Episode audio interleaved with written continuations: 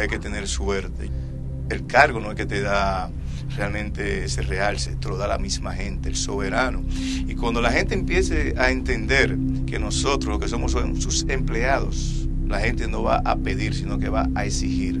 Y cuando los funcionarios entiendan que ese pueblo es quien les manda, que es su jefe, entonces ellos van a actuar de una forma diferente. Y te lo digo eh, porque nosotros ahora mismo estamos teniendo un problema con muchísimos ministros de nuestro gobierno, que no contestan el teléfono ni siquiera a uno, que nos han dado la espalda y le están haciendo una mala gestión al mismo presidente. ¿Tan pronto, Franklin? Ay, pero ya hay muchos que están en campaña.